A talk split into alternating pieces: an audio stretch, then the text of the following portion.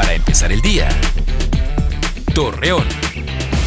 Muy buenos días, jueves 27 de agosto le presentamos la información para empezar el día.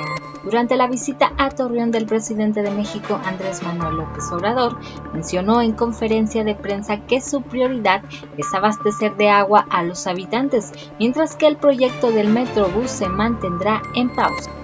Miguel Ángel Riquelme, gobernador de Coahuila, mencionó al gobierno federal espera que las necesidades de la ciudad sean cubiertas para que la población tenga un mejor futuro.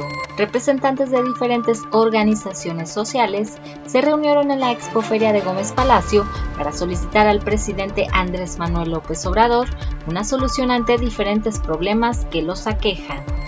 Talía Romero, coordinadora de Metrópoli Laguna, informó que solicitó al presidente de México, Andrés Manuel López Obrador, un convenio para diseñar proyectos en la comarca lagunera que mejorarán los municipios.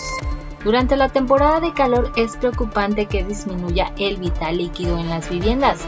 Ante ello, Blanca Jiménez Cisneros, directora general de la Conagua, indicó que con el proyecto Agua Saludable para la Laguna espera un mejor suministro. Acompáñenos con toda la información dos minutos antes de las 8 de la noche por Mega Noticias. Para empezar el día, Torreón.